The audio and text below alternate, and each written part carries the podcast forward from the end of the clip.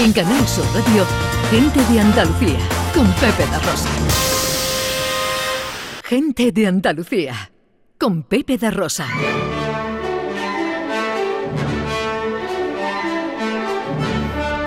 Producciones radioteatrales Gente de Andalucía presenta Escenas de Andalucía. Una recreación radiofónica de los episodios de la historia de Andalucía. Con el cuadro de actores de Gente de Andalucía. Escenas de Andalucía.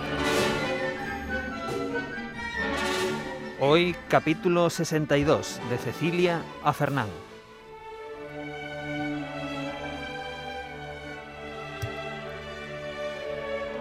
Corre el año de 1849 en Madrid y allí, en un cálido despacho céntrico que mantiene a distancia el frío afilado de la capital, charlan de manera animosa Cecilia Bolbon Faber y el traductor José Joaquín de Mora. En francés. Habéis escrito vuestra novela en francés. ¿Supone algún problema, querido amigo? Estamos en Madrid, Cecilia. Aquí, como bien sabes, la gente habla en español. La gente, la gente, la gente. ¿Y qué hay de las que escribimos? ¿Acaso no debemos buscar la lengua más expresiva en cada caso? Y digo yo, ya que domino varias lenguas, ¿no debería sacar partido de ello? Te entiendo, Cecilia, pero... Pe- ni pero ni nada. El español es una lengua más adecuada para la lírica.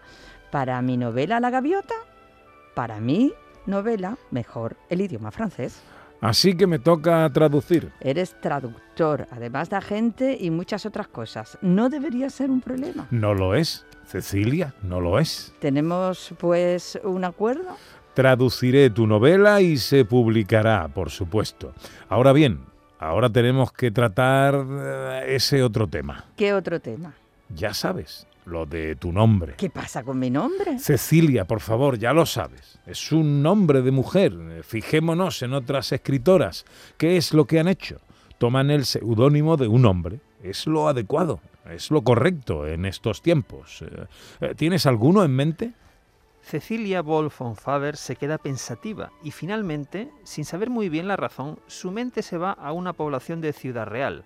Le gusta el sonido del nombre al pronunciarlo y se decide. Y así se lo hace saber a un amigo inglés en los días siguientes.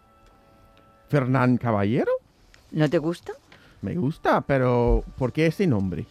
Porque gustóme ese nombre por su sabor antiguo y caballeresco, y sin titubear un momento lo envié a Madrid, trocando para el público modestas faldas de Cecilia por los castizos calzones de Fernán Caballero. No te entiendo mucho, pero si a ti te gusta, a mí me gusta. Y por eso eres mi amigo. Vamos a lo importante. ¿Cuándo podremos leer tu novela? Este mismo año, amigo mío, si todo va bien, se publicará como folletín en El Heraldo. Pero eso, eso es fantástico, Cecilia. Perdón, eso es fantástico, Fernán. Fernán, Cecilia, ¿qué más da? ¿Sabes qué es lo único que importa?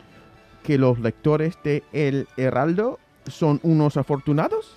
Que no importa quién figure en la autoría, porque al final se sabrá mi verdadero nombre. Y cuando se sepa, solo quedará el valor de la novela.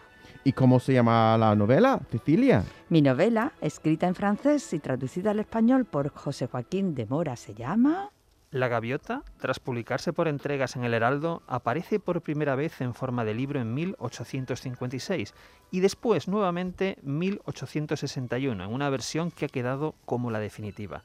Es considerada en algunos círculos como una digna heredera de Walter Scott y da una visión muy real de cómo hablaban y se comportaban los españoles de la época.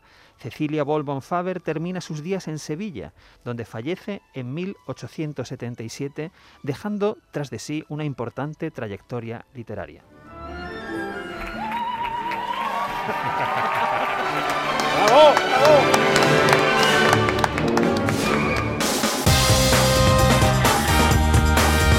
En Canal Sur Radio, Gente de Andalucía, con Pepe da Rosa.